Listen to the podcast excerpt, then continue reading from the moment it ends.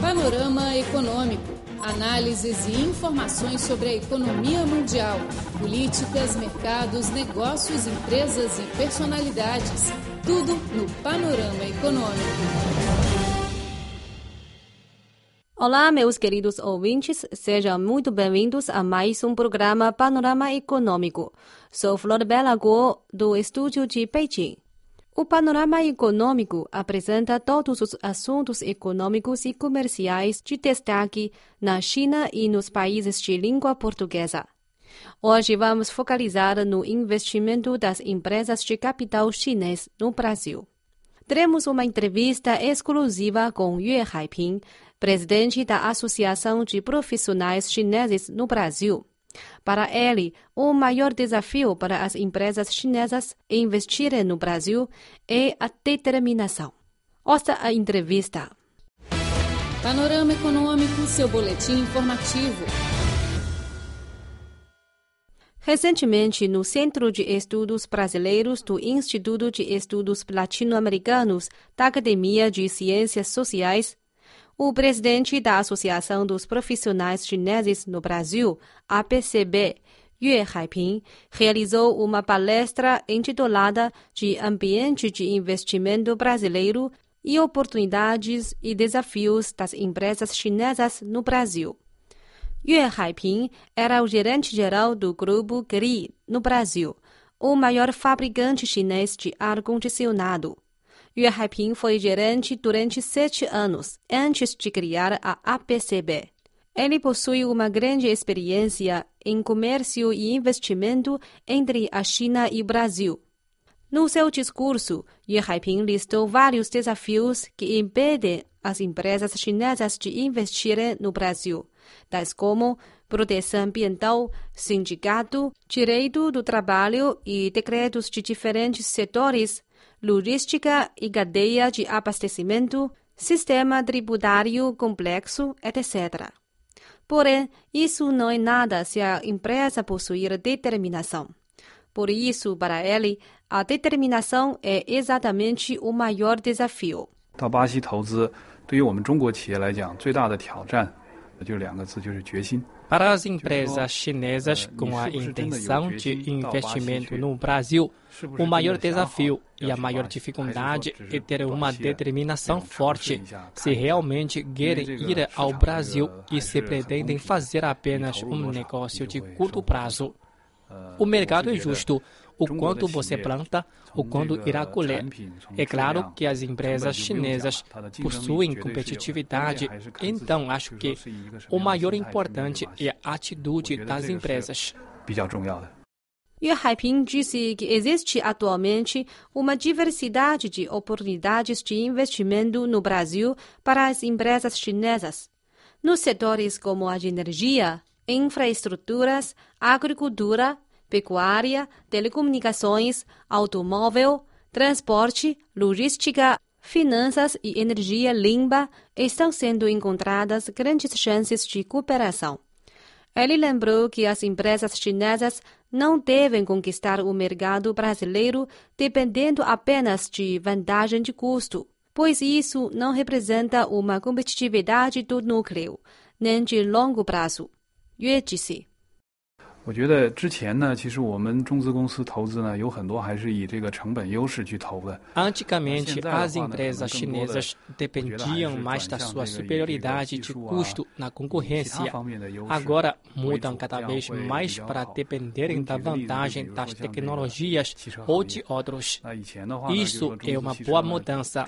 Por exemplo, no setor automobilístico, as marcas chinesas entraram no mercado brasileiro a um preço baixo.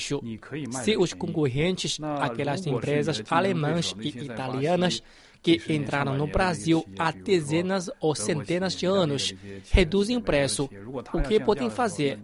Por isso, a superioridade de custo tem sempre um limite. Para mim, o mais importante é desenvolver a competitividade do núcleo das empresas. A vantagem de custo não é a longo prazo.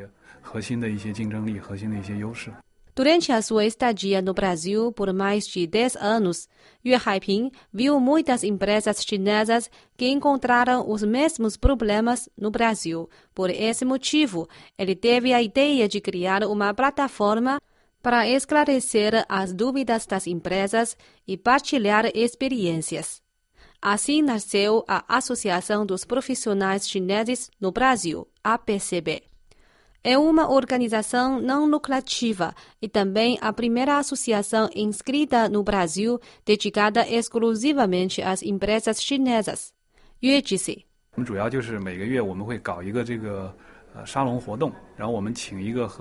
Em cada mês promovemos uma atividade convidamos os especialistas e empresários chineses ou brasileiros que trabalham com o comércio entre a China e o Brasil a dar palestras, compartilhando as suas próprias experiências ou apresentando os seus estudos. Os participantes são principalmente os pessoais de gestão das empresas chinesas em São Paulo. Além das palestras, a APCB, criada por Yue Haiping, planeja ainda realizar pesquisas e publicar dados profissionais através da internet.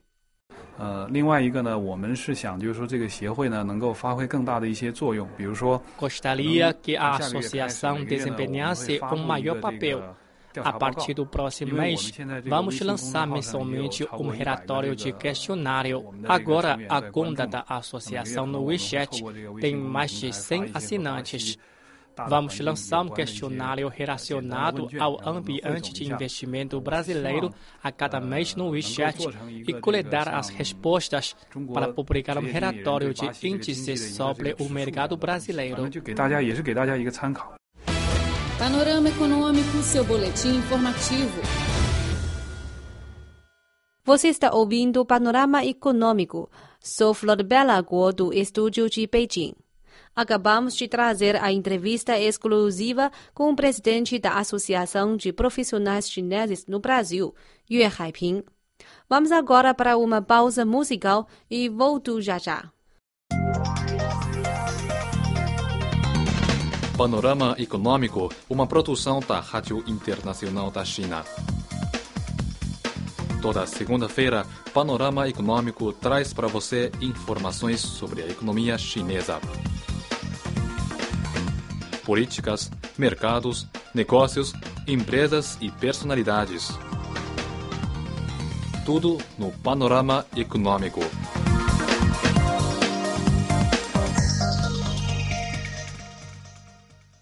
Estou de volta, caro amigo. Vamos continuar o nosso programa Panorama Econômico. Na segunda parte deste programa, vamos mudar os olhares para a zona piloto de livre comércio em Shanghai. Em agosto de 2013, o governo chinês aprovou a criação da Zona Piloto de Livre Comércio em Shanghai. Mais de um ano depois, esta zona obteve vários resultados na reforma financeira. Ouça agora a reportagem feita pela nossa colega Inês. Panorama Econômico, seu boletim informativo. A Zona Piloto de Livre Comércio de Xangai, a primeira do tipo na China, serve como um banco de ensaio para as reformas e inovações econômicas vitais no setor financeiro que poderão ajudar a impulsionar o crescimento ainda maior do país. Fundada em 2013, a zona tem sido muito bem sucedida em atrair empresas financeiras globais e investimentos diretos estrangeiros. A Zona de Livre Comércio Biloto de Xangai lançou um forte sinal de que o governo chinês está disposto a afrouxar ainda mais o controle sobre atividades comerciais e criar um espaço para novas ideias. Mas quão livre será o livre comércio financeiro para esta zona em Xangai, em primeiro lugar, e mais tarde em outro lugar? Passado um ano, a zona de livre comércio de Xangai relata grandes mudanças, como testemunhado por Wang You, um funcionário administrativo local. Antes da Zona de Livre Comércio ser fundada, não havia praticamente nenhuma indústria financeira aqui. É Eu próprio contei, havia apenas 11 bancos, com 19 pontos de atendimento. Isso era tudo. Agora temos mais de 100 fornecedores de serviços financeiros licenciados. Assim, esse setor aqui tem visto um crescimento notável. E eu estou trabalhando no recém-inaugurado Biro de Serviços Fiscais e Financeiros, que foi criado por causa desta nova indústria. Cerca de 22 mil empresas foram estabelecidas aqui, incluindo mais de 3 mil centros financeiros. O Citibank foi o primeiro banco estrangeiro a entrar no mercado chinês. Foi também um dos primeiros aprovados pelos reguladores para criar uma filial na zona de livre comércio.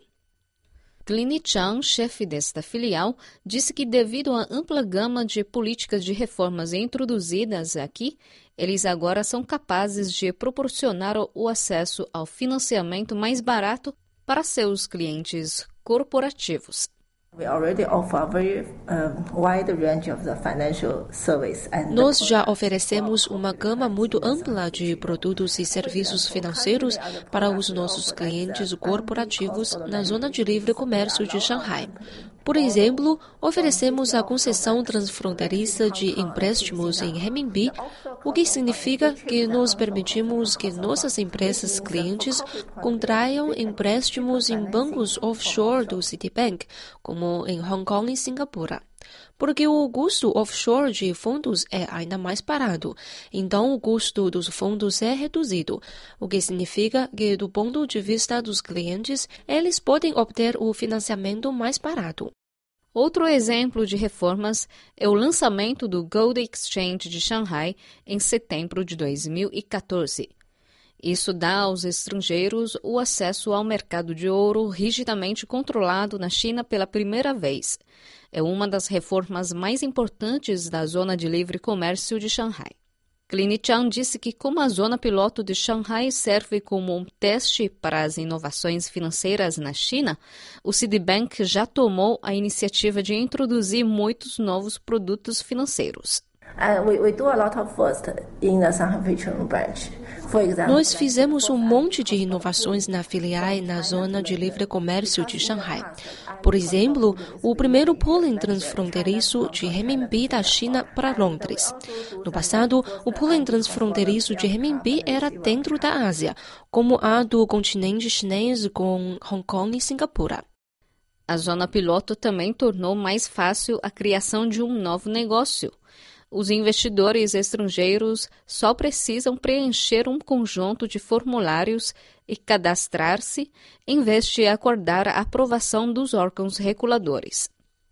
Zhang Hong, diretora do Biro de Serviços Fiscais e Financeiros, disse que a simplificação da aprovação tem ajudado a atrair novos investimentos. Os empresários estrangeiros que queiram investir em áreas que estão fora da lista negativa recebem o mesmo tratamento que os investidores nacionais. Isso significa que, oficialmente, o investimento em áreas que não estão nesta lista é permitido mas um mecanismo regulador eficaz necessita controlar os riscos associados a reformas do setor financeiro e da inovação. Cada passo no processo de inovação do setor financeiro envolve controle de riscos e testes de estresse. Não há ninguém com quem podemos aprender para criar um novo mecanismo de regulamentação financeira. A inovação para outros setores é como aprender a partir de exemplos feitos e testados, mas a reforma e a inovação do setor financeiro pode implicar riscos maiores, pois é sem precedente. Devido ao seu desenvolvimento impressionante, o Conselho de Estado da China acabou de aprovar um plano para expandir a zona de livre comércio de Xangai para quatro vezes o seu tamanho atual. O ministro do Comércio, Gao Hucheng, prometeu que, se as reformas econômicas em Xangai forem comprovadamente bem-sucedidas, poderão ser seguidas em todo o país. De fato, a história de sucesso de Xangai está sendo imitada por outras regiões. Os governos locais em Tianjin, Guangdong e Fujian já aprovaram planos para criar suas próprias zonas de livre comércio. Panorama Econômico, seu boletim informativo.